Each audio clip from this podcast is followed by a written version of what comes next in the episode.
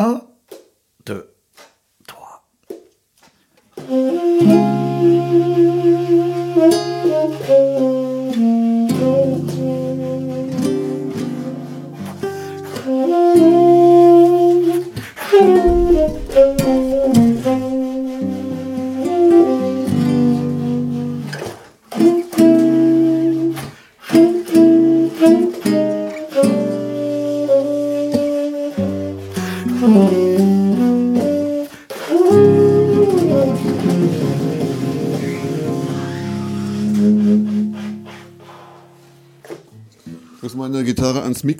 spielen, weil du bist viel zu laut. Ich habe extra leise gespielt. Leiser ging es wirklich nicht mehr. Aber abgesehen von äh, Lautstärkeunterschieden ist es ja so ein bisschen wie der Homecoming. Ich weiß nicht, wie es dir geht. Jetzt, wo der Ole Rode nicht mehr da ist, dürfen wir laut. unser Thema wieder in der richtigen Tonart spielen. Der Ulle ist immer so laut. Der Ole ist, der drängelt sich sehr in den Vordergrund, auch musikalisch. Ist ein sehr unangenehmer Mensch. Immer. Auch persönlich. Ja. Nein, es war sehr, sehr, nett, dass der Ole da war letztes Mal. Und äh, wir haben ihm das sehr, sehr gerne gegönnt, dass er eine andere Tonart haben wollte. Es war ein super Gespräch. Es ging dann irgendwann mal so richtig auch so, also fast philosophisch, stellenweise. Ja. Aber das kann man mit dem Ulle gut machen. Das ist nämlich auch so ein sehr belesener Mensch. Und wir sind heute auch sehr belesen, weil, weißt du nämlich, wo unser heutiges Thema sprachlich seinen Ursprung hat. Sprachlich. Ja. Also Im, wir reden heute über das Thema Improvisieren, unsere Folge, die, sieb, die 18. Folge von äh, wir, äh, Axel MV, wir und die. Musikwelt Elt, Elt, Elt. Elt, elt, elt, elt, elt. Und die Folge heißt, hast du heute schon improvisiert? Ja, Wir wollen über das Improvisieren reden, über was ist das, ähm, wie kommt man dahin, wie fühlt man sich damit wohl und ob, wann man das macht überhaupt. Und bevor wir das jetzt da mal reingehen, weißt du, wo es herkommt? nee, hast du da schon wieder so ein bisschen recherchiert oder was? Hast du das schon wieder so? ein bisschen recherchiert. Also Improvisere hat was mit Sehen zu tun. Äh, Providere ist das, glaube ich, aus dem Lateinischen äh, Vorhersehen. Und improvisieren soll quasi bedeuten, das Unvorhersehbare äh, gestalten sozusagen. Also quasi, ich glaube, wenn man auf Wikipedia guckt, stand da äh, aus dem Stegreif heraus etwas darstellen, zeigen, herstellen. Ja. Und natürlich jetzt in unserem Fall reden wir über viel Kreativität im, im künstlerischen Bereich. Aber es ist ja auch nicht nur Musik oder, oder Nee. Kunst, sondern auch, auch im Alltag, oder? Also wir, für uns, also ich sag mal so, ich fange mal ganz hinten an äh, oder ganz vorn. Als ich angefangen habe, Musik zu machen, ist mir dieser Begriff das erste Mal über den Weg gelaufen. Denn äh, es war, glaube ich, in einer milden Sommernacht. es war auf jeden Fall vom, äh, vom Fernseher und äh, da habe ich Eric Clapton gesehen. Ne? Eric Clapton kennt jeder, Gitarrist aus England ähm, der bekannt wurde durch äh, diverse Hits, zum Beispiel Layla. Und gerade Layla ist ja so ein Song, der ist natürlich, ähm, natürlich hat er feste Arrangementteile, aber irgendwann hinten raus fangen die dann an, natürlich dann so ganz ausschweifend nochmal zu, zu spielen. Ist dann auch irgendwie eine komponierte Melodie irgendwie vorhanden, aber dann improvisieren die dann. Und dann äh, gibt es natürlich bei Eric Clapton dann auch tausende von Blues-Songs. Und gerade in seiner Blues-Phase ähm, hast du ja 70% Improvisation von den, von den Stücken. Also es gibt immer irgendwie einen festen Bestandteil und dann improvisiert er. Und da habe ich das erste Mal so gehört, äh, was, ne, was macht er mit seiner Gitarre da? Der spielt, also der stand auf der Bühne und ich habe, das hat auch so leicht ausgesehen immer. Der spielt dann immer und, und man hat so das Gefühl, dass er mit seiner Gitarre spricht. So. Und, und das, das ist bei mir so hängen geblieben. Ähm, Improvisation ist für mich, also gerade im, im Musikbereich, so sowas wie der Mensch drückt sich über sein Instrument aus. Und gerade beim Improvisieren, und jetzt sind wir eigentlich auch schon richtig in der Materie drin, bam, äh, beim Improvisieren habe ich so immer das Gefühl gehabt, dass der Musiker wirklich so was von sich Am ehesten seine eigene Stimme so zeigen kann. ja, man, man nimmt am ehesten wahr, finde ich, was der Musiker für ein Musiker oder für ein Mensch sogar ist, vielleicht. Ja, da, da gebe ich dir vollkommen recht. Äh, du sprichst jetzt von Eric Clapton und von der Band. Ich, mir wäre es wichtig, äh, bevor wir jetzt mal nochmal weiter ins Detail gehen nachher, mal ganz kurz nochmal auch für diejenigen, die vielleicht, also ich weiß, wir haben viele Musiker, die zuhören, Musikerinnen, die wissen natürlich sofort, über was wir reden, aber vielleicht hören auch Leute zu, die oder schauen Leute zu, die gar keine Ahnung haben. Und da finde ich nämlich auch echt immer, es taucht so immer ein Thema auf, was ich spannend finde. Improvisieren kann sein, dass ein Solist improvisiert. Wenn du jetzt zum Beispiel sagst Blues, hast du gerade das Wort gesagt, das beinhaltet eigentlich schon, dass eine grundlegende Bandharmonie, Akkordstruktur zugrunde liegt, die Ja. läuft durch. Das heißt, da ist schon mal nichts mehr improvisiert. Ja. Also das ist eine klar vorgegebene Form. Ich vergleiche das immer mit einem Fußballfeld. Ja. Du hast ein Fußballfeld, das sind die Akkorde, das ist der Rhythmus. Mhm. Sobald du da rausgehst, ist es vielleicht erstmal out oder falsch. Ja. Fragezeichen, ja, aber erstmal ist das die vorgegebene Form. Was aber jetzt der Libero auf dem Fußballfeld macht damit, das ist das Improvisieren. Wenn guter Eric, Clapton, wenn Eric Clapton jetzt anfängt darüber, äh, über Blues zu solieren mit seiner eigenen Stimme, mit seiner, mit seiner Tonwahl, mit seiner Phrasierung, das ist so äh, Improvisieren. Ja. Ich sage das deswegen, weil es natürlich auch freie Musik gibt. Also ganz freie Musik, ähm, häufig dann eher so im Jazz, experimentalmäßig, ähm, wo man gar keine Strukturen hat, wo Ja. du keinen Songgerüst hast, wo du keine Akkorde, keinen Rhythmus hast, wo man zusammen äh, versucht, einfach eine gemeinschaftliche Improvisation zu machen. Und äh, darüber hinaus gibt es natürlich dann auch dieses häufige Missverständnis von Leuten, die vielleicht auch mit Jazzmusik insbesondere so gar keine Berührungspunkte haben, die so denken, boah, Jazz ist doch immer so einfach nur falsch und atonal und äh, vollkommen improvisiert, was aber in vielen Fällen ja gar nicht stimmt. Gerade äh, abgefahrene Jazzmucke für Leute, die das noch nicht gehört haben. Ich meine jetzt nicht Free Jazz, sondern ich meine Bebop oder solche Dinge. Da gibt's knallharte Strukturen, nämlich Akkorde, die laufen die ganze Zeit dann runter. Ja. Wie die aber ausgestaltet werden, also welches Voicing der Pianist, der Bassist, der Keyboarder, äh, Gitarrist, wie auch immer, da gerade spielen, das ist vielleicht frei, aber dass sie zu einem bestimmten Zeitpunkt in A-Moll wahrscheinlich spielen werden, ist vorgegeben. Äh, was aber darüber der Solist nachher spielt, das ist so ein bisschen die freie, der freie Part des, des Improvisierens. Ja. Und das finde ich häufig, dass Leute das nicht so in Worte fassen können, wenn sie nicht aus der Musik stammen oder sich nicht auskennen in der Musik. Es ist nicht alles improvisiert. Äh, Es gibt komplett improvisierte Musik, aber es gibt häufig Musik, wo eine Basis zugrunde liegt, über die dann improvisiert wird. Und das finde ich schon spannend, wenn wir uns das nachher auch nochmal genauer angucken.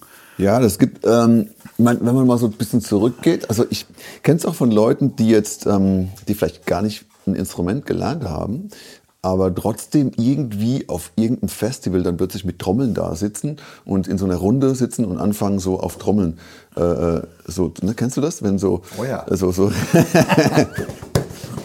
und äh, das ist eigentlich auch ein ganz witziger Vergleich, weil da hast du ja keine harmonische keine harmonische Grundlage. Wenn man jetzt zwei Gitarristen äh, zusammenspielen und improvisieren, dann einigt man sich ja schon mal auf eine Tonart meistens, im Optimalfall. Und ähm, wenn du jetzt aber Leute hast, die, die ähm, ohne tonales äh, Zentrum irgendwie äh, improvisieren dann, und mal einfach nur die Rhythmik nimmst, dann, dann kannst du mal so eine, so eine Percussion-Gruppe angucken. Dann merkst du aber auch, dass die sich dann irgendwie zusammenfinden und merken, oh, jetzt sind wir im Flow. Also so, Ja. jetzt, jetzt, jetzt ziehen wir zusammen. Jetzt, jetzt check ich deinen Rhythmus und, ähm, und, und ich kann auf deinen Rhythmus reagieren. Also äh, das ist auch eine Komponente von Improvisation, Genau. Kommunikation. Auf einmal reagiere ich auf das, was der andere macht. Also ich höre und, und ähm, reagiere auf das. Genau. Also dasselbe, was in der Sprache ja auch passiert. Wir, ich meine, wir reden ja bei Improvisation, es gibt ja ganz viele verschiedene Parameter, die man sich angucken kann. Du hast jetzt gerade gesagt, wenn du percussionmäßig unterwegs bist, hat man den in Anführungsstrichen vermeintlichen Vorteil, dass man erstmal harmonisch nichts checken muss. Ja, Mhm. wenn man jetzt nur trommelt, dann kommt halt nur ein Sound raus. Wenn man nicht, wenn man die Trommel nicht beherrscht, kommt da auf jeden Fall erstmal nur Ja. ein Ton raus äh, oder ein Perkussionssound. Oder du hast zwei Hände und machst mit zwei Ja, Händen vielleicht. genau. Aber da hast du erstmal, geht es nur um Lautstärke, Rhythmus und Patterns, würde ich mal sagen. Mhm. Ja, da hast du auch schon mal Dynamik. Die Genau, Leute merken genau. dann plötzlich, die Ja, werden leiser. ja, ne? genau, Jetzt, genau. Also, Also auch, auch wenn jemand gar keine Ahnung von Musik hat, er merkt dann so, oh, wir werden jetzt alle leise. Genau, genau. Und, und dann, dann gehen wir plötzlich in so eine, in so eine rhythmische ähm, Ekstase, wo alles extrem laut Und wird. spannend ne? finde ich zum Beispiel, weil du jetzt sagst, wenn zwei Gitarristen oder Harmonieinstrumente oder Melodien dazu kommt, da muss man sich erstmal schon mal auf was einigen, hast du gerade gesagt. Ja. Äh, da gibt es ja auch diese, vielleicht so einen Übergang, diese Handpan-Geschichten. Weißt du, ne? So diese Dinger, die auf dem Schoß liegen, die so verschiedene Töne haben. Die sind zum Beispiel, die gibt es in verschiedensten Bauformen, mit verschiedensten äh, äh, Tönen drauf. Die sind also meistens nicht chromatisch wie ein Klavier oder wie. Ich habe vor kurzem eine Session gemacht mit, äh, mit, dem, äh, mit meinem Kollegen Martin Geiberger. Ja. Der spielt nämlich Handpan. Ah, ja, der geil. macht auch verschiedene begleitet Yogakurse und so weiter. Und witzig, dass du das gerade sagst, weil ähm, der Martin ist auch ein äh, fleißiger Hörer unseres Podcasts. Ah, liebe Grüße, ja. Martin Geiberger. Und äh, wenn man da mal auf seine Webseite guckt, da könnt ihr das sehen, äh, was der genau macht mit der Handpan. Und da hatten wir eine Session, es gibt auch ein Video von uns. Und, und er hat äh, melodisch und rhythmisch natürlich schon ein bisschen was vorgegeben. Mhm. Ne? Die, die Teile können natürlich auch äh, Dreiklänge abbilden und so. Und dazu habe ich Gitarre gespielt. Also das ist ein ganz, ganz wunderschöner Also ich Sound. finde es total spannend. Ich habe auch mal einen Berührungspunkt mit, mit Handpan-Geschichten gehabt. Mhm. Äh, das hat sich aus einer spontanen Improvisationsgeschichte auf so einer Privatfeier ergeben. Mhm. War super spannend, inspiriert. Und dann habe ich angefangen, dafür ein bisschen Musik zu schreiben. Ach, cool. Ähm, und dann hat sich aber für mich relativ bald auch herausgestellt, okay, das ist doch relativ komplex, weil man Mhm. sich äh, für die jeweilige Handpan dann extrem limitieren muss, was harmonisch möglich ist. Ah. Äh, also es gibt die Handpans, wie gesagt, die gibt's pentatonisch, die gibt's in Genau. Molltonarten. Es gibt verschiedene Möglichkeiten. Und wenn ich dann aber einen Song schreibe, wo ich aber genau den Sound haben will, dann musste dann noch eine zweite Handpan ran, damit wir das überhaupt abbilden konnten. Ja, klar. Ja, und so, das ist ein bisschen tricky. Aber was ich sagen wollte wegen diesen Handpans, wenn es zum Beispiel pentatonisch ist, dann äh, muss man sich erstmal nicht viel drüber unterhalten. Da sitzt Pentatonik ist eine Fünftonskala. Ne? Halt, genau, Und, äh, also eine relativ äh, für alle, die es nicht wissen. häufig dann, wenn es in Moll ist, zum Beispiel eine sehr in sich ruhende, ein in sich ruhender Sound, der ähm, einfach wunderbar sich auch so für meditative Dinge dann eignet. Und dann kann man nämlich einfach sagen, wir haben einen Rhythmus, wir haben Dynamik, hast du gerade gesagt. Und jetzt haben wir mal so wenige Töne, die dieses Instrument uns vorgibt. Und dann können wir wunderbar in diesem Kontext schon mal anfangen, so zu improvisieren, dass wir keinen Song brauchen. Wir Genau. brauchen keine Songstruktur, wir müssen uns nicht über komplizierte Akkorde Gedanken machen. Und Das stimmt erstmal alles. es ist erstmal einfacher, also die Basis ist erstmal einfacher. Dann gibt es ja manchmal Leute, die kommen mit einem Didgeridoo dazu. Ja, genau. Und dann irgendwie so, ah nee, das, das stimmt nicht, ne? Weil das Didgeridoo auch irgendeine Stimmung Ton hat, ja, genau. Oder nur ein Ton. Ja, oder und, so mit Obertönen und so, aber ja, genau. Genau, und dann merken, äh, wenn dann eine Trommel nicht so ganz stimmt, das hören viele dann auch nicht. Ne? So bung, bung, dann hört, die haben ja auch einen Ton, Ja, genau. aber das hören viele dann nicht, weil er zu kurz ist vielleicht. Ja, genau, genau. Äh, aber eine Didgeridoo, die macht natürlich, die, die macht schon mal einen Rahmen fest. Ich kann nicht einfach dann irgendwelche komischen Töne drüber spielen, spielen weil das hört dann jeder, Genau. äh, dass das irgendwie falsch klingt. So, ne? Und da sind wir schon bei einem Thema, was ich, ich weiß, wie es dir geht, ich will es jetzt nicht in den Mund legen, aber bei mir ist es so, ich halte häufig diese Selbstfindungsgruppen äh, Gruppen mit irgendwelchen Trommeln und so gut gemeinten, halb verstimmten Didgeridoos halte ich nicht aus. Ich, ich werde wahnsinnig. Und das ist, das ist leider auch, ähm, ich ärgere mich da auch über mich selbst, muss ich sagen, weil ich finde, wenn man jetzt, ich kann jetzt wieder nur über mich selbst reden. Ich habe Musik studiert. Ich habe angefangen als Hörer. Ich war Fan. Ich war Musikfan, habe angefangen und habe total Bock gehabt, einfach eine Musik zu machen. Ich will Aufnahmen von damals wahrscheinlich jetzt gar nicht mehr hören, weil ich da vielleicht auch jemand war, der so tendenziell äh, Trommelgruppe mäßig unterwegs war. Äh, aber natürlich, je mehr man Dinge tut, je mehr man trainiert, äh, sei es jetzt Sport oder Kochen oder Schreiben oder eben Musik machen, Ja. entwickelt man Rezeptoren für, das klingt schön, das klingt nicht schön. Oder Deswegen liest äh, Marcel Reich-Raninski oder hätte auch keine Mickey Mouse gelesen wahrscheinlich. ja, ja, schön gesagt, ja. Wobei Mickey Mouse auch für die Zielgruppe sehr, sehr schöne. Vielleicht vielseitige sogar unterschätze ich das, äh, die Literatur. Nee, aber was ich sagen will, ist, ist ähm, ich finde es wahnsinnig toll, wenn Menschen äh, zusammenkommen und improvisieren musikalisch, weil sie sich ausleben versuchen in diesem Kontext oder weil irgendwas wirklich auch beeindruckend sein kann, eine Erfahrung sein kann, gemeinschaftlich. Geht ja auch oft um, um andere Sachen. So, ne? Genau. Aber sobald man anfängt zu üben, sich zu äh, finden in der Musik, äh, dann passieren natürlich auch Dinge, dass man schöne Klänge von dissonanten Klängen krasser unterscheiden kann, dass man Tonarten entdeckt für sich, dass man Tonmaterial für sich deckt, entdeckt, weil man übt, weil man, weil man Licks übt, weil man und das ist wie eine Sprache lernen. Je besser man die Sprache beherrscht, je mehr Vokab Vokabel man kann, je, je, je wendiger man ist in der Sprache, desto vielseitiger wird man damit umgehen und desto deutlicher fällt einem auf, wenn jemand die Sprache nicht sprechen kann. Absolut. Und das ist das, was ich äh, bei Improvisation äh, wahnsinnig toll finde, wenn es behende passiert, wenn es äh, Leute machen, die das, die den, ihr Instrument oder die Musik beherrschen. gleichzeitig sehne ich mich manchmal auch wieder an diesen Punkt zurück, dass ich nicht diese, diese, diese Schablone, diese akademisch gelernte Schablone mhm. immer vor Ohren und vor Augen habe, dass ich sage, das ist ein falscher Ton gerade. Weil eigentlich ist ja erstmal nichts falsch. Wir sind ja oft damit konfrontiert, ne, dass wir so aus unserem ich sag mal, ich nenne es mal Betriebsblindheit, obwohl es keine Blindheit ist, sondern eher was genau das Gegenteil. Taubheit. Äh, Taubheit. naja, es ist ja so, umso mehr musikalische ähm, Prozesse du verstehst, desto mehr Freiheit gibt dir das, dich musikalisch auszudrücken. Das ist schon mal grundsätzlich meine Meinung. Weil es gibt dann auch, ne, gibt dann, dann schon viele Leute, auch ähm, die dann meinen, wenn sie anfangen, Musik zu studieren, dass sie dann ihre Magie verlieren. Das ist ja, wird ja, ja oft so in den genau. Raum gestellt. Das, das kennst du bestimmt auch. Ne?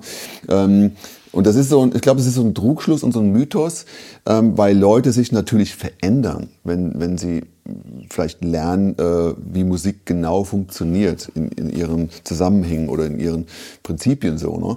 Und ich glaube, viele Menschen haben Angst, zu viel zu lernen, weil sie denken, sie würden was verlieren, weil sie dann Sachen dazulernen, die in ihr Vokabular äh, mit, mit, mit hineinwirken, sage ich mal. Und dann ähm, dadurch, dass sich dann was verändert, andere Leute vielleicht manchmal sagen, ja, du hast dich musikalisch verändert, du bist nicht mehr so, wie du früher warst oder so. Mhm. Das sind ja manchmal so, so ganz äh, klar logische Prozesse, die dazu führen, dass ein Mensch plötzlich anders klingt wie früher. Also jeder kennt Bands, die, die angefangen haben, Musik zu machen und sich auf in ihrer Laufzeit oder in ihrer Karriere irgendwie verändert haben, also sich weiterentwickelt haben. Und manche Leute kommen damit nicht klar. Ich glaube, das ist ein ähnlicher Prozess.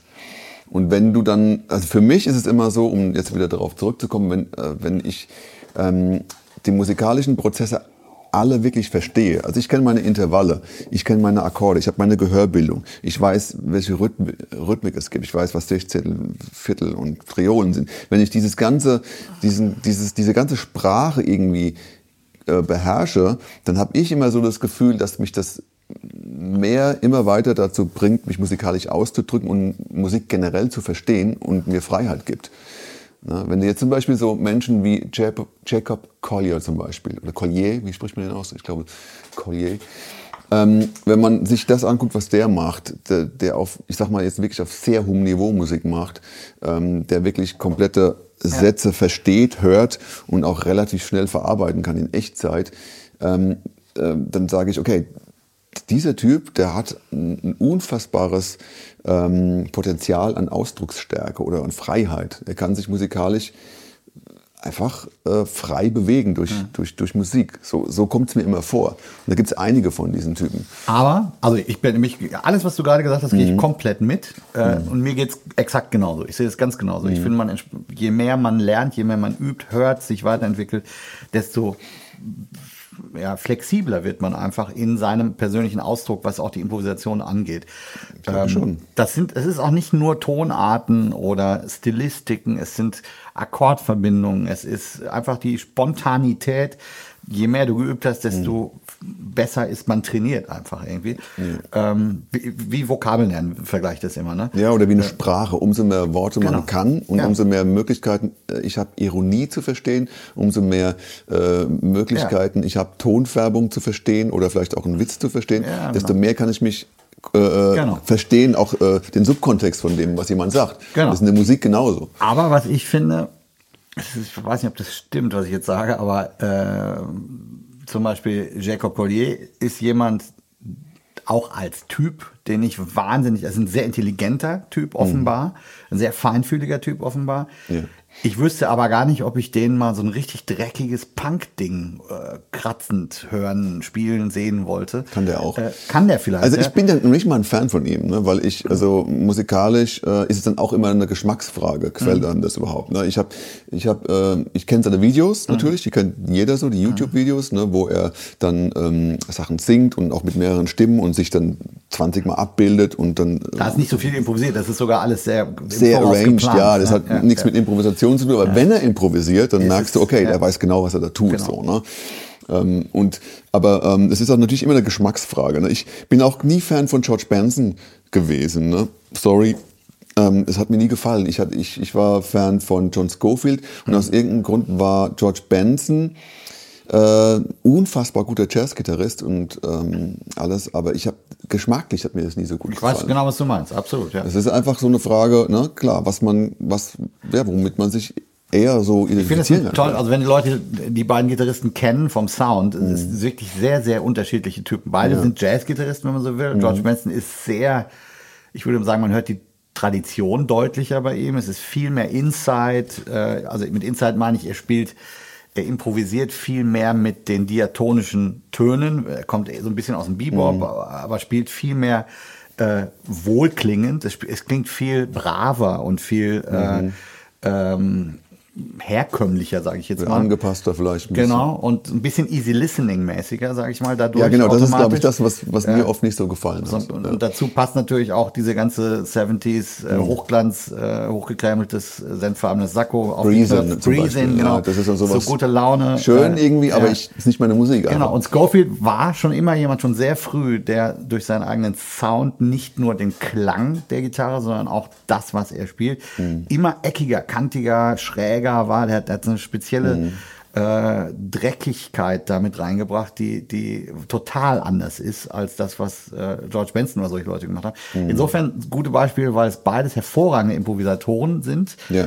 äh, aber die sehr, sehr unterschiedlich klingen. Und man gar nicht sagen kann, der eine ist versierter als der andere, sondern sie sind einfach total anders. Das ist die eigene Sprache. Aber Ja. worauf ich hinaus wollte, ist so ein bisschen so dieses Ding, kann man sich den, die, die Rohheit und den Dreck eines Blues-Typen oder eines Rock-Typen, der noch nicht alle Scales ausgecheckt hat und ein tolles improvisiertes Rock-Solo spielt oder ein Blues-Solo spielt, ähm, zum Beispiel die ganzen Sachen hier, äh, B.B. King oder, oder diese ganzen alten Blues-Gitarristen, die ja wirklich, ich würde jetzt mal sagen, tendenziell keine versierten Musiker waren, also technisch gesehen oder auch harmonisch gesehen, sich sehr, sehr simpel, in simpler Musik be bewegt haben.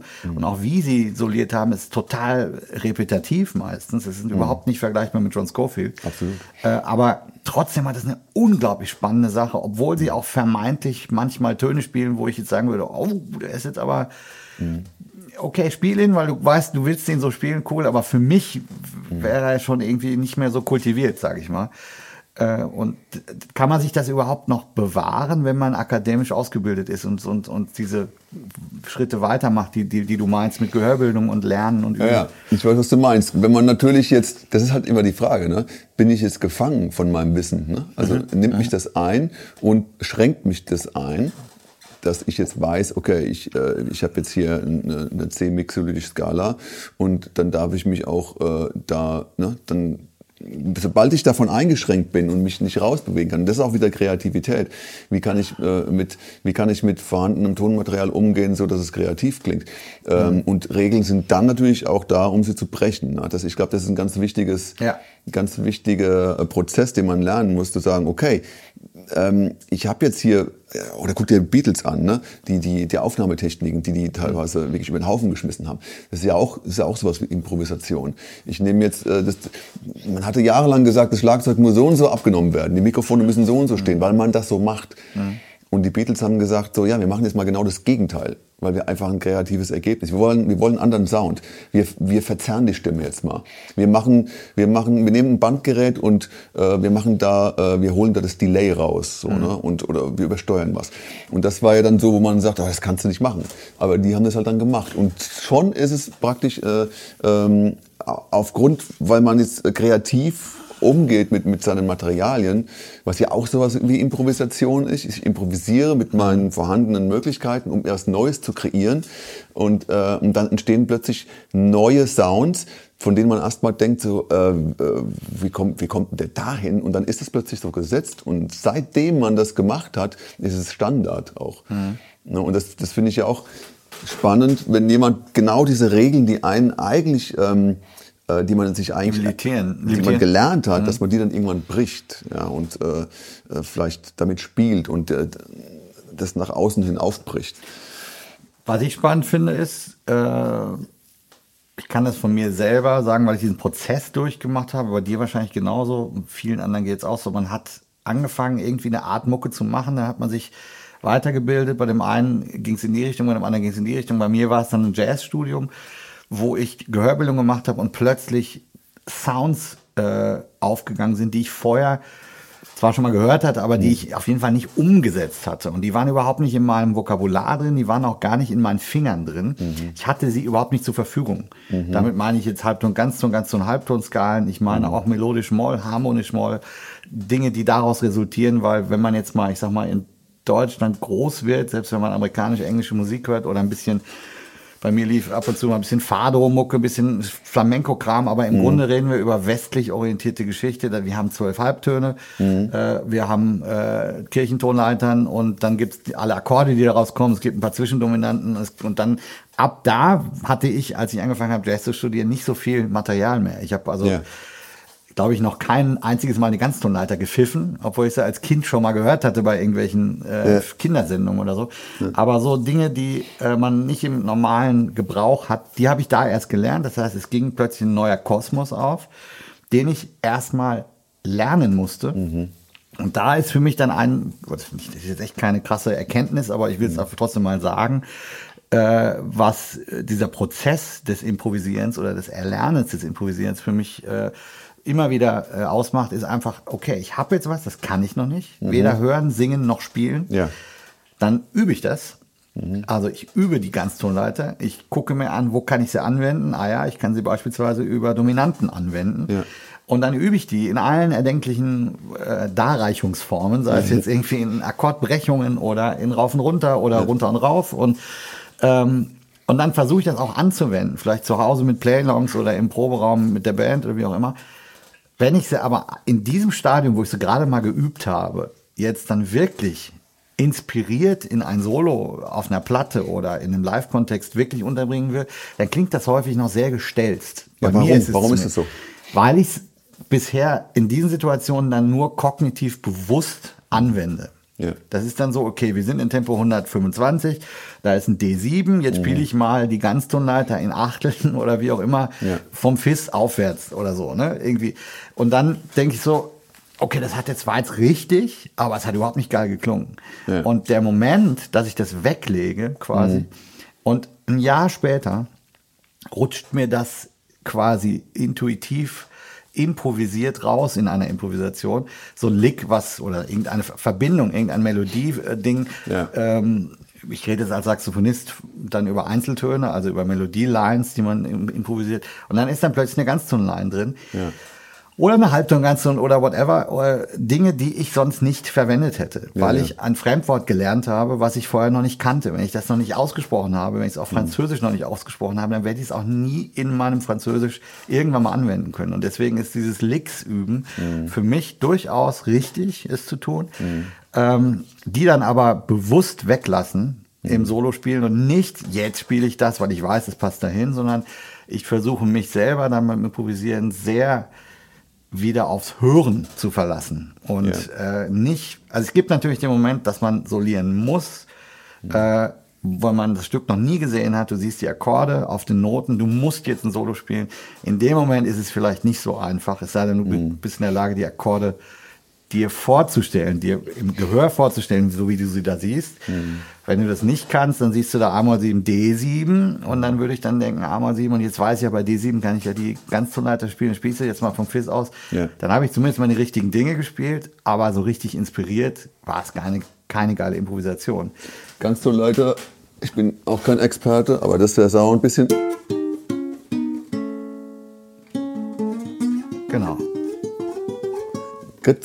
manche Kinder, äh, so Kinder-Zeichentrickfilme, die haben das oft, wenn Leute so. Äh, ja, oder hier ganz am so, Anfang äh, von, ja, es ist You Are the Sunshine of My Life von, von, ja, genau. von äh, du, du, du, Stevie Wonder, der ist doch am Anfang, ähm, ich weiß jetzt nicht, die Tonart.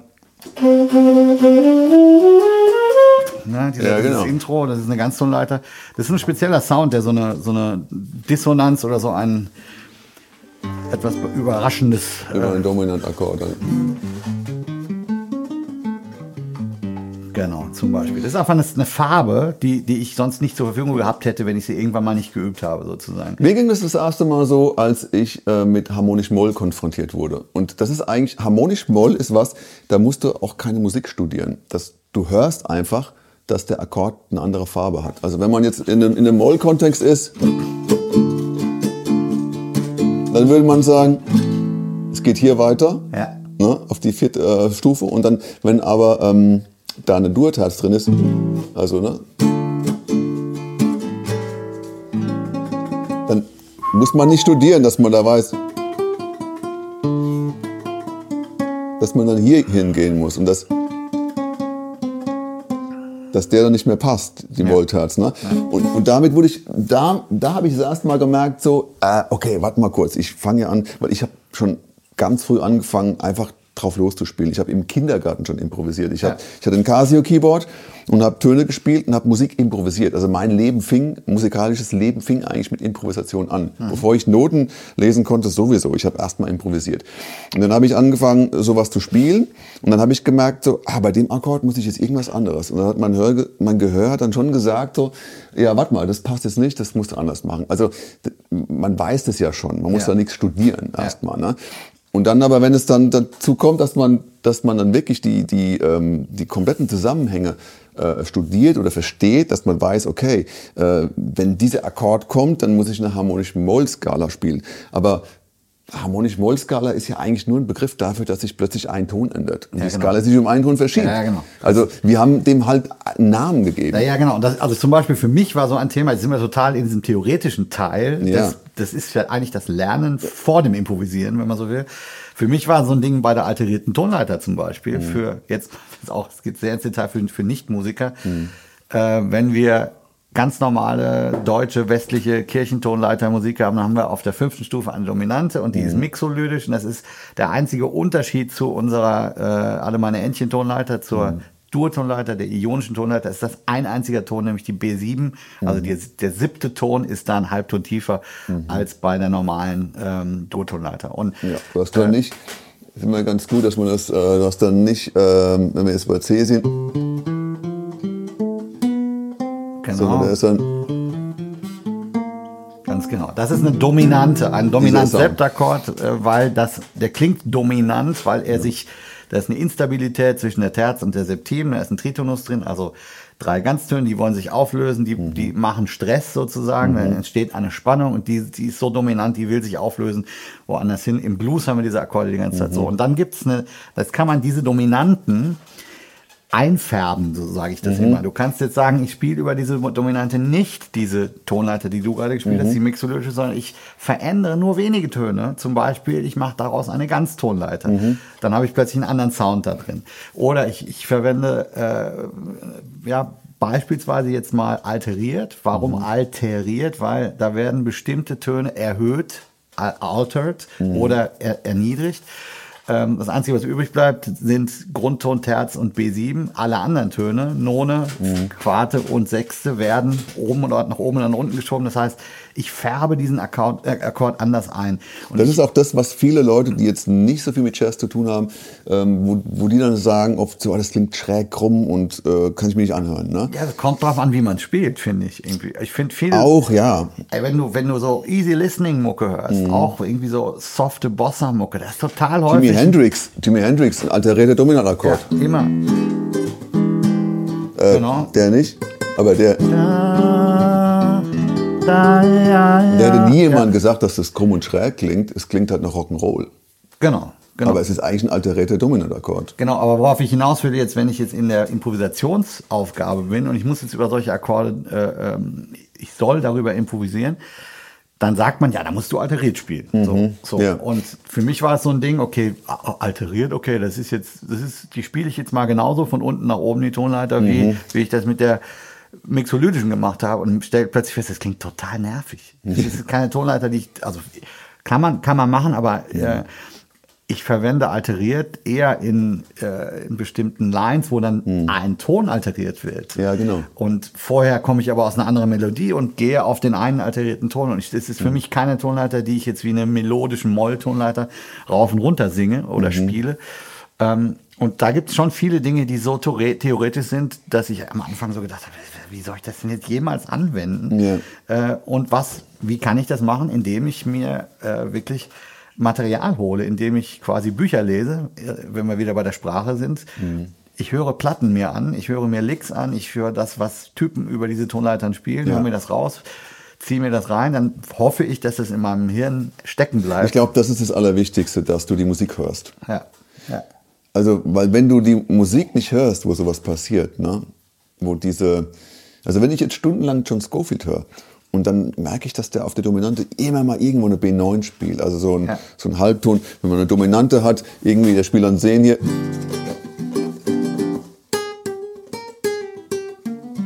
Ja. Ja. keine Ahnung, also es ist Ja. jetzt vielleicht ein blöder, oder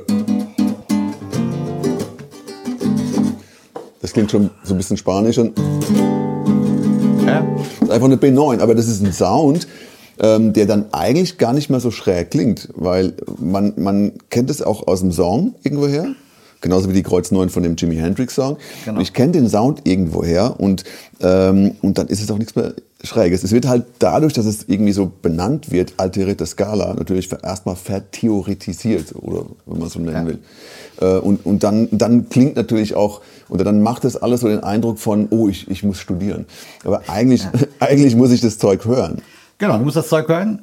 Zum Beispiel, was ich eben noch sagen wollte, was mir dann dabei einfiel, Mhm. es gibt ja einige Leute, ähm, auch bekannte äh, äh, Musiker, die eine Zeit lang sich mit der, ich sage jetzt mal, westlichen Musik beschäftigt haben. Es ist ja auch übrigens nicht nur im Jazz so, dass improvisiert wird oder im Blues oder im Rock, sondern auch wenn wir Fugen, äh, es gibt zum Beispiel immer so die zweiten, dritten, vierten Durchgänge von Fugen, wo man auch mal andere Ah, in der Klassik. in der Klassik spielen kann. Das ist vielleicht auch eine Fähigkeit, die viele gar nicht mehr lernen. Ja.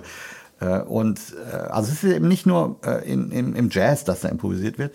Äh, trotzdem reden wir halt über so ein bisschen über unsere westliche äh, Soundprägung. Und dann gibt es aber Leute, die vielleicht an einem Punkt, wo sie gesagt haben, ich will mich weiterbilden, die dann nach Indien gehen und sagen, oh, Moment, in Indien haben wir, da geht ja irgendwie eine ganz andere Welt im wahrsten Sinne des Wortes auf. Wir haben ganz andere Rhythmen, die zugrunde liegen, Ja. Taktarten.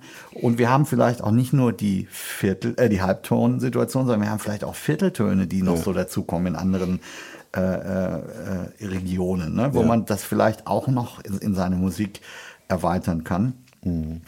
Äh, das finde ich total spannend. Ich bin nicht an dem Punkt, dass ich mich viel mit indischer Musik beschäftigt habe, ehrlich gesagt. Ähm, und ich finde es auch manchmal geil, wenn es, ähm, wenn ich Leute höre, die einfach geil Soul spielen können oder geil Blues spielen können, ohne dass ich von denen denke, boah, der hat jetzt viel Schofield gehört. Äh, wenn das authentisch ist, wenn das mit Leib und Seele passiert, finde ich das häufig richtig geil. Ähm, trotzdem finde ich es für mich es gab auch einen Punkt, wo ich angefangen habe, Jazz zu spielen. Habe ich in Münster noch gelebt und studiert. Da bin ich in so eine Band eingestiegen, die haben so groovy, instrumental, jazzy Zeug gemacht. Eher binäre Groove-Mucke, so ein bisschen Meters und so, was man dann so spielt. Aber die wollten auch äh, freie Improvisationen machen. Ja. Und die haben da auf den Instrumenten rumgehackt und ich sollte da drüber spielen und es war einfach, es ging nicht. Für, Also- für mich ging es nicht. Ich weiß, was du meinst und ich glaube, was wir brauchen, ähm, ich kenne das auch, ne? Bekiffte Proberäume. Ja. Dann stehst du da unten und du, du, du spielst auf einem Akkord stundenlang und du denkst, ich komme einfach hier nicht weiter. Ja, es ist aber nicht nur ein Akkord, sondern da, da gab es einen Typen, die auch mal einen dritten und fünften Akkord gespielt. Das Ja, hat aber gut. nie zusammengepasst. So, Und das ist so ein Punkt, wo ich sagen würde, okay, das mag gut gemeinte Ich Improvisation sein, aber ich hab, ich hatte, ich konnte auf diese Weise keinen Zugang zur Improvisation finden. So einfach, lass mal machen. Mhm. Also ich habe früher auch viel in solchen Proberäumen gestanden und oft wurde dann äh, ähm, das Kiffen als Entschuldigung dafür genommen, dass alles scheiße klingt. Dass man nicht üben muss. Ja, genau. dass man nicht üben Ja. muss. Und das war dann so der Punkt, wo ich, wo ich gemerkt habe, so, ah, nee, ist nicht meine Welt, da will ich nicht hin. Und dann ähm, fängt man an, sich mit improvisierter Musik zu beschäftigen. Und, und dann kommt der Punkt, wo man sagt, okay, warum gefällt mir bestimmte improvisierte Musik? Ähm, für mich war es dann immer so, okay, warum gefällt mir John Scofield? Weil die Komposition oft gut ist. Und, und was heißt das für improvisierte Musik? Ich gebe der Improvisation einen Rahmen, der, der den Geist auch irgendwo vielleicht ein bisschen beansprucht oder der, der mir zumindest äh, sagt, okay, hier passiert was und hier, hier gibt es Regeln, die dann aber durch die Improvisation aufgebrochen werden. Mhm. Und das ist ja das, bei mir hat das angefangen so richtig mit, also mit Eric Clapton habe ich schon gesagt, aber das war ja auch immer Blues. Das mhm. war ja, sagen wir mal, schon so ein bisschen vorhersehbar. Und mhm. irgendwann wird das ja auch ein bisschen so, na, das habe ich jetzt schon oft genug gehört.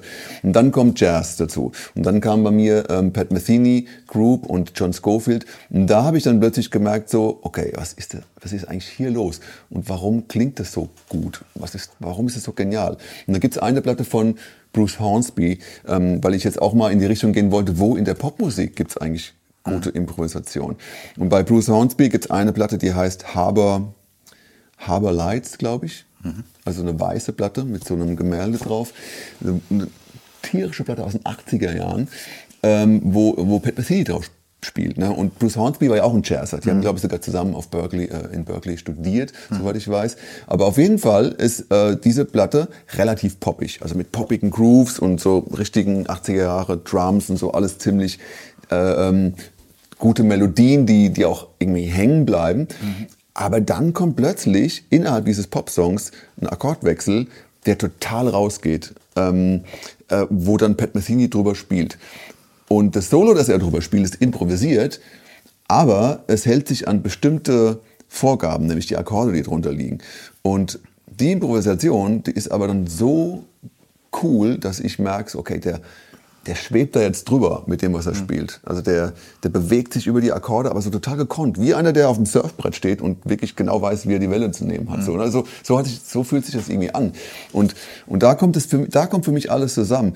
Ähm, zum Beispiel ähm, zu sagen, okay, ich habe jetzt hier einen komplexen Rahmen, auf dem ich mich bewege, aber da ich weiß, was passiert, was dem zugrunde liegt, kann ich mich darüber frei bewegen. Mhm. Und da wird Improvisation für mich richtig spannend. Wenn ich weiß, okay, hier kommt jetzt ein ganz schräger Akkord, hier geht's raus, äh, mhm. Modal Interchange, was weiß ich, oder es kommt plötzlich irgendwie äh, jetzt ein, Akkord, äh, ein Tonart fremder Akkord, aber der, der Musiker geht voll darauf ein mhm. und er bildet den Sound genau ab von diesem Akkord, mhm. wo ich sage, ja, das ergibt total Sinn, mhm. aber es ist komplexe Musik. Warum klingt das so sinnvoll? Hör dir Giant Steps an, Coltrane. Mhm. Klar ist das total verkopft, die Komposition. Und, und, fast niemand kann darüber spielen. Aber wenn Coltrane darüber spielt, klingt das für mich total wie ein Kinderlied. Mhm. Also um es jetzt mal ein bisschen zu übertreiben. Ja, es klingt so, natürlich immer so noch komplex, klingt, ja. aber es klingt leichtfüßig. Und sobald jemand improvisatorisch ähm, etwas wirklich gut kann, so dass es sich leichtfüßig anhört oder, oder so, so, sich so anhört, als könnte, das, könnte er das spielerisch ohne Anstrengung spielen, dann klingt es auch nicht mehr verkopft, finde ich. Also lange Rede, kurzer Sinn. Ich glaube, wir können uns darauf einigen, äh, dass wir sagen, richtig geil improvisieren kann man nur, wenn man richtig viel geübt hat auch wenn man, wenn man das, wenn man bestimmte Dinge einfach so ausgecheckt hat, dass man sich leichtfüßig mit diesem Thema beschäftigen kann. Ich glaube schon, dass umso mehr du geübt hast, desto besser kannst du improvisieren. Ich glaube, dass das auf jeden Fall korreliert. Ja, ich finde zum Beispiel ein Ding äh, in meiner Zeit, wo ich sehr viel Saxophonisten auch gehört habe, ähm, unter anderem auch Wayne Shorter. Mhm. Ähm, der war von jeher für mich auch in der jungen Zeit jemand, der ein bisschen außergewöhnlich war, weil er mhm. nie so ein Show-off-Typ war, der so krass wie Coltrane nämlich so äh, schnelle Inside-Dinger äh, über die Akkorde geballert hat, sondern mhm. er hat schon in seinem Spiel immer was sehr Expressives gehabt, mhm. eine andere Art der Improvisation. Der hat aber früher Songs geschrieben, äh, seine eigenen Dinge und mit seiner Band auch gespielt, die waren schon immer so ein bisschen schräger. Mhm. Die waren immer noch ein bisschen funktionsharmonisch, also die Akkorde waren immer noch so ein bisschen herkömmlich, sage ich mhm. mal. Aber sie sind, sie, er hat sie anders eingesetzt. Er hat, er ist, das war immer so eine Mischung aus rein funktionsharmonischem Jazz und äh, so ein bisschen modal, äh, so eine Mischung für mich war das. Viel Five Fofum zum Beispiel, solche Nummern ja. irgendwie, mhm. äh, wo man so denkt, wow, okay, das ist schon eine komische äh, Komposition. Irgendwie klang sie für mich damals sehr modern. Mhm. Und dann habe ich, also die ganze habe ich hab mir alle reingefahren, fand ich ziemlich, ziemlich spannend, wie er mit Musik umgeht. Nicht nur mit dem Spielen, sondern auch mit dem Komponieren. Mhm. Und dann habe ich äh, ihn auch immer wieder verfolgt, habe ihn auch mal live in Karlsruhe gesehen äh, Jahre später, 20 Jahre später. Und da war für mich so klar, krass, der ist jetzt kompositorisch auch noch den Weg gegangen, den mhm. er improvisatorisch auch schon hat. Das heißt, die Songs sind jetzt wirklich sehr, sehr advanced. Mhm. Äh, da ist nichts Herkömmliches mehr dran. So, es ist krass, der hat jetzt ganz viel Freiheit auch mit in die Komposition genommen, ja. was der Band sehr viel Interplay-Möglichkeiten gibt und sehr viel Improvisationsmöglichkeiten gibt. Mhm. Trotzdem ist es kein Free Jazz. Es ist nicht einfach, ja. spiel mal irgendwie, und da finde ich zum Beispiel, da haben ähm, wenn, wenn Leute, die sich nicht mit Jazz äh, auseinandergesetzt haben, sagen, Jazz klingt so scheiße, Jazz ist so wahnsinnig, äh, ah ja, ja, das ist ja immer so ganz verkopft und klingt so schräg. Wir haben natürlich eine Zeit in Deutschland gehabt, äh, gerade die deutsche Free Jazz Szene. Mhm. Äh, ich weiß nicht, ob die Leute mich jetzt lynchen, wenn ich das sage, aber ich finde das alles wahnsinnig nervig. Also da gab es in der ja, deutschen klar. Free Jazz Szene, muss ich echt sagen, finde ich persönlich nichts, wo ich sage, wow, das hat, sich, hat mich jetzt aber wahnsinnig, äh, hat mich beeindruckt. Naja, äh, mir geht es oft so, dass wenn jemand wirkt, ne, um jetzt mal da auch, ähm, also weil ich gerade gesagt habe, so ähm, umso mehr jemand übt, desto besser wird die Improvisation. Es gibt natürlich eine Menge Gitarristen, die extrem viel geübt haben und mir fällt es natürlich trotzdem nicht. Ist dann wieder die Geschmacksfrage, ne? Weil mhm. es gibt ja Leute dann, die so viel können, dass sie auch keine Pause mehr zulassen in der Musik. So, ne? dieses Aha. Phänomen zum Beispiel, dass die dann so viel spielen äh, und man, man nicht mehr zuhören kann, weil es einfach too much ist. Also es kommt natürlich dann wieder darauf an, dass äh, man in der Improvisation auch mal durchatmet vielleicht, Spannung erzeugt, Dynamik erzeugt, dann kommen dann solche Sachen halt, wie, ne, wie kann ich, äh, obwohl ich jetzt alles kann äh, auf der Gitarre, wie kann ich jetzt ein Solo interessant gestalten, dass, dass es auch überrascht, dass es melodisch emotional klingt vielleicht, dass es Höhen und Tiefen hat, dass es Dynamik hat, dass es vielleicht irgendwie einen schönen Ton hat. Weil es gibt, du kennst das auch, es gibt so viele Musiker, die irgendwie unfassbar viel können, aber es klingt nicht nicht gut. Oder es, es, klingt zumindest nicht so, dass es dir gefällt. Vielleicht haben die einfach einen anderen Geschmack. Mhm. Dann spielt man vielleicht eine andere Gitarre, die hat einen anderen Sound. Ähm, und mir gefällt einfach der Sound nicht. Aber anderen gefällt das wieder. Das ist halt, das ist halt, das spielt ja natürlich immer Es ist immer Geschmack. Alles, was ich eben auch gesagt habe, das ist immer mein persönlicher Geschmack letztendlich. Ja, weil nicht, ja. nicht jeder, der unfassbar ja. viel weiß über Musik und alle Prozesse kennt, äh, der spielt es auch Sachen, die dann ne, immer gefallen müssen. Genauso, wenn jemand, äh, äh, wenn ich jetzt perfekt Japanisch kann, dann heißt es auch nicht, dass ich jetzt interessante Sachen erzähle. Das stimmt. Also, jetzt heißt ja unsere Folge heute, hast du heute schon improvisiert? Das haben wir mhm. einfach mal als äh, Earcatcher so verwendet. Ja. Daraus ableitend äh, die Frage an uns beide letztendlich, wir beide spielen sehr viel Popmusik. Ja. Aktuell.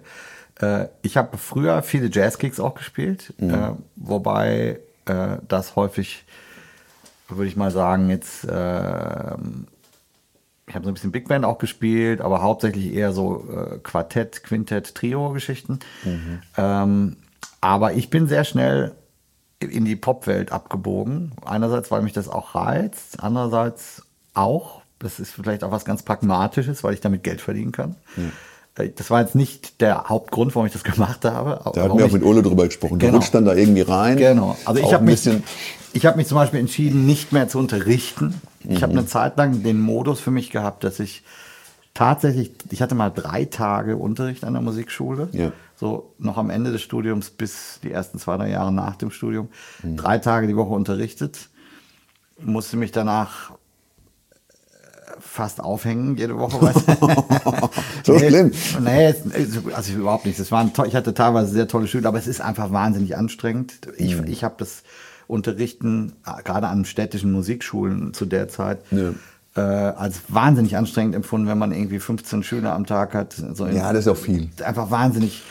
Äh, da war ich einfach platt und hatte jetzt auch nicht den Eindruck, dass ich an diesen Tagen für mich persönlich musikalisch irgendwie weitergekommen bin. Ja, klar oder irgendwas getan habe, was mir persönlich, außer das Geld verdienen. Mhm. Ich habe vielleicht den Leuten, den jungen Leuten, die auch wirklich Bock hatten, denen habe ich sicherlich was mitgegeben. Also mhm. es waren echt auch schöne Situationen dabei, coole Schüler. Aber lange, kurzer Sinn, ich habe mich entschieden, ich will nicht drei Tage die Woche unterrichten, mhm. äh, sondern ich will Musik machen.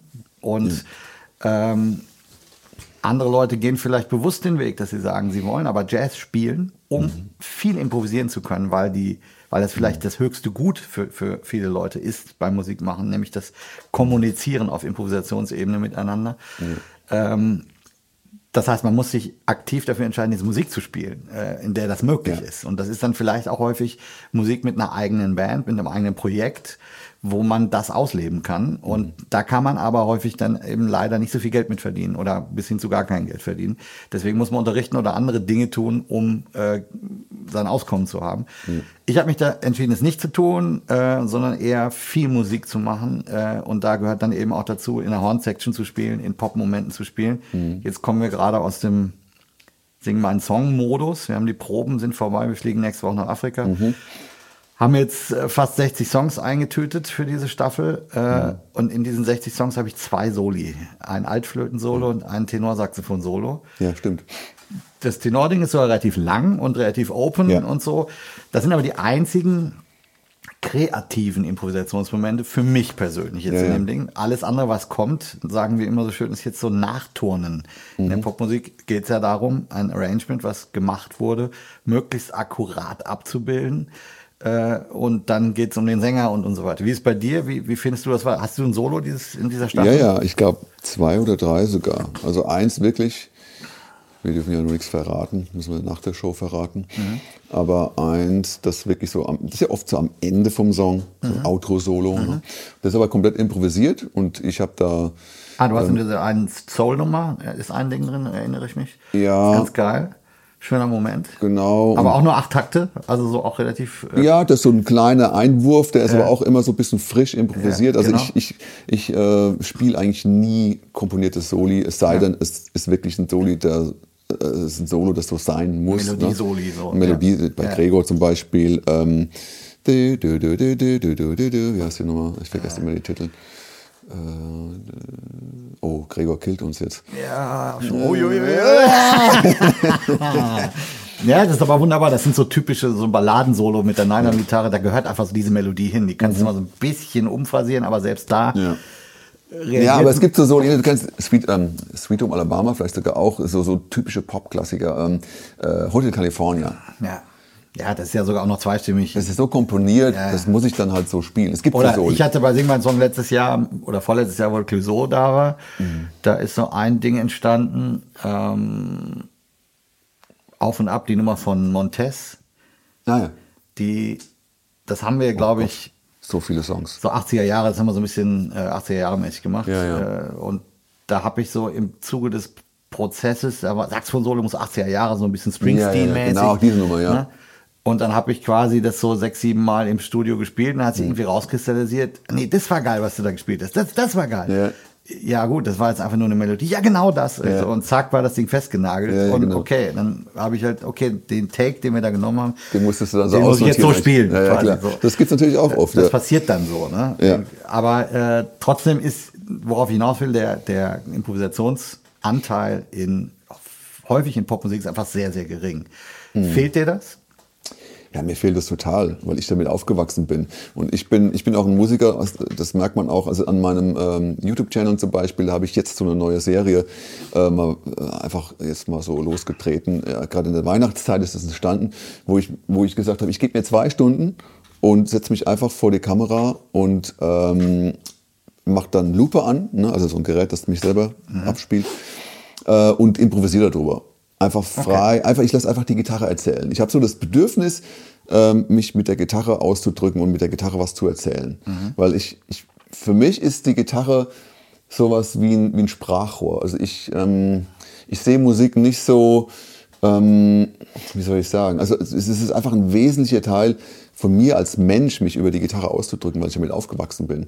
Und ich habe ich hab als Kind angefangen, auf dem Casio-Keyboard äh, ähm, wirklich mich, mich musikalisch irgendwie auszudrücken. Und das, das, das, das ist einfach in mir drin. Wenn ich das nicht machen kann, dann fehlt mir was. Ich setze mich halt einfach auch mittags einfach mal eine Stunde hin und spiele einfach was, was, was aus mir rauskommt. Und ich, das ist einfach ein Teil von mir. Also ich kann das gar nicht abschalten, das Improvisieren. Mir geht das auch so. Ich finde, äh, wenn ich diese Momente nicht hätte, also ich habe überhaupt nichts dagegen, auch mal eine Tour lang nur Hornsection zu spielen, wo kein einziges Solo drin vorkommt.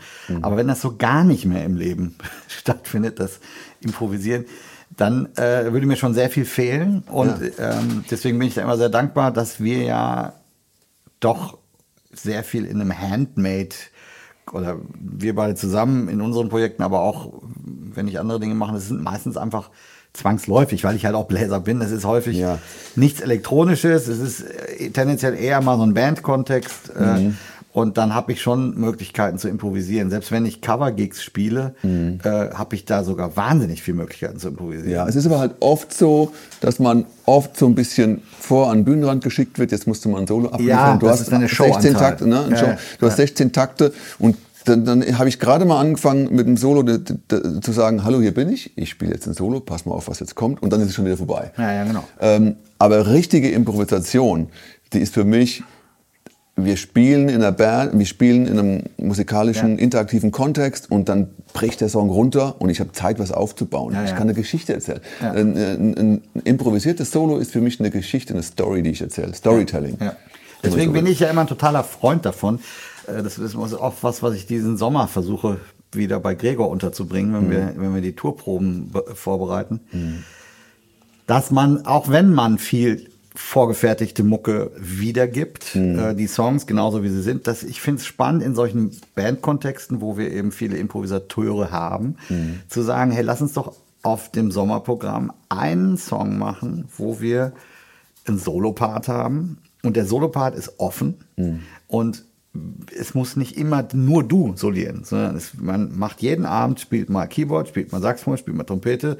Äh, einfach um, wenn es irgendwie geht, manche, manchmal bietet sich das nicht an beim Song oder äh, nicht jedes Instrument macht in der Musik Sinn, aber äh, dass man so ein bisschen offen bleibt und äh, auch die Antennen untereinander schärft für wir spielen und machen Musik, wo wir aufeinander reagieren können. Ja. Es geht nicht darum, nur meinen Part runterzuhacken, Ja. sondern äh, dass man so ein bisschen Interaktion. Interaktion kommentierend bleibt sozusagen. Ich finde es wahnsinnig wichtig in der Musik und ich merke auch, wenn ich so, wenn mir das lange fehlt, dann habe ich so, so merke ich, dass, dass in mir sowas verkümmert. Das wollte ich gerade sagen, genau. Ja. Ja. Und es ist aber nicht nur das Verkümmern des, ich würde gerne kommunizieren mit euch.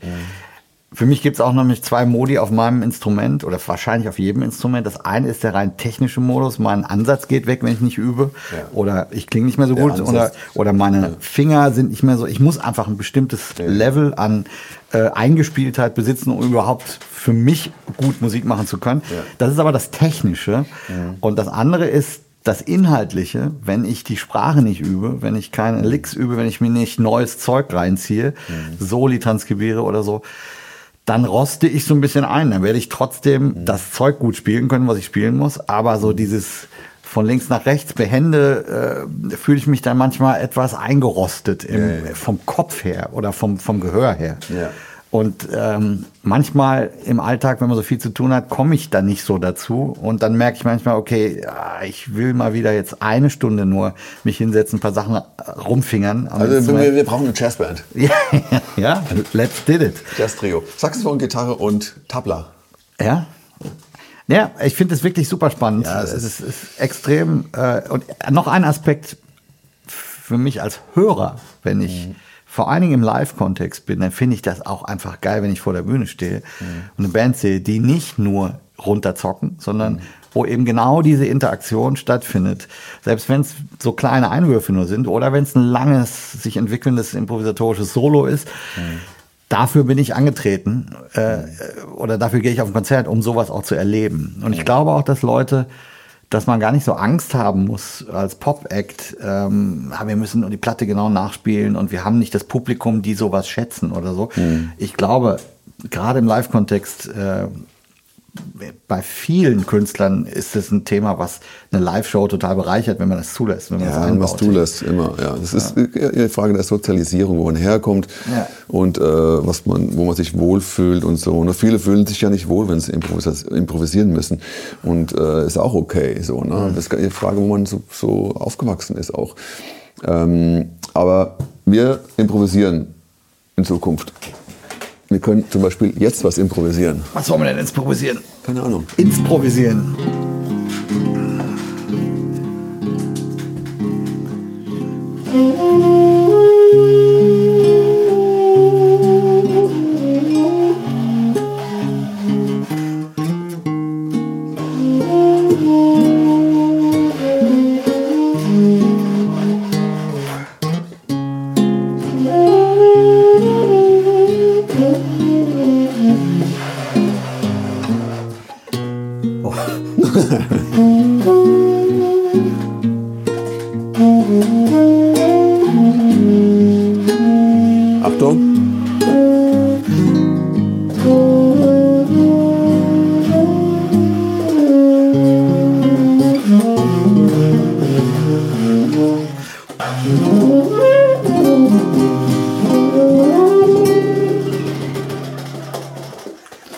Anfang war nicht so geil. So die ersten zehn Sekunden Ja, wollen wir waren, das mal waren nicht inspiriert. Also bei mir zumindest. Ja. Und dann haben wir uns so ein bisschen das Wasser gereicht. Man, man hört schon, also man merkt schon, dass du äh, studiert hast.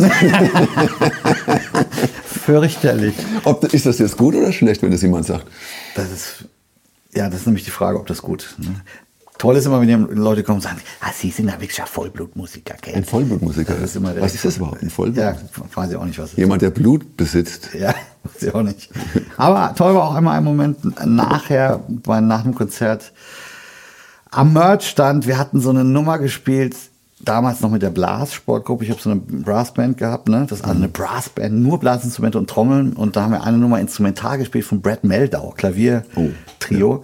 Das war allerdings eine so ein bisschen so Trauermarschmäßige Nummer. Und dann kam so eine Frage, Geld, das ist so schön, was Sie machen, die Musik so schön. Was war denn dieses eine Lied, was Sie da gespielt haben? Dieses langsame Lied, was war das denn für eine Musik? Und ich so, meinen Sie dieses äh, traurige? Ja, ja, dieses, ich so, wie, was meinen Sie denn? Ja, was ist das für eine Stilistik? Ja. Oh, hab ich gesagt, ja, äh, das ist eigentlich Jazzmusik. Ja. Das ist Jazz, na. Und ich so, ja doch, das ist also von, der, von den Harmonien und so weiter, Ja. das ist ganz klar eigentlich ein Jazzstück.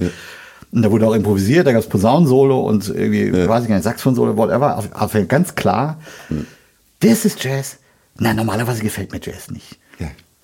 Spannend. Ist jetzt vielleicht Da war alles drin, da war Improvisation drin, es ist, glaube ich, wirklich eher die Darreichungsform. Äh, Ja, ja, ja. ja. das hat dir auf jeden Fall gefallen. Also, was lernen wir daraus?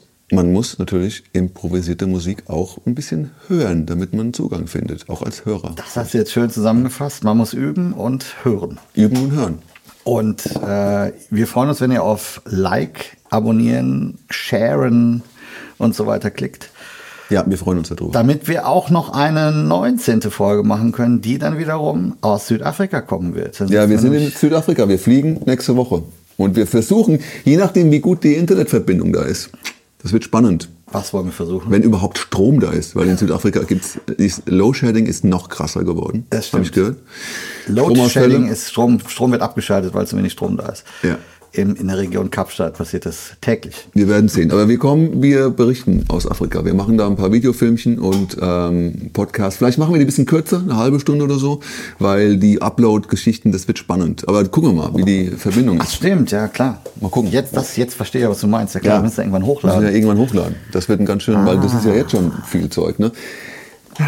Naja, war auf jeden Fall wieder sehr nett mit Ihnen, Herr Vollmer. Ich Ja, freue mich immens. Ich wünsche einen schönen Tag. Ja, es ist war wunderschön. Vielen Dank. Tschüss. Tschüss.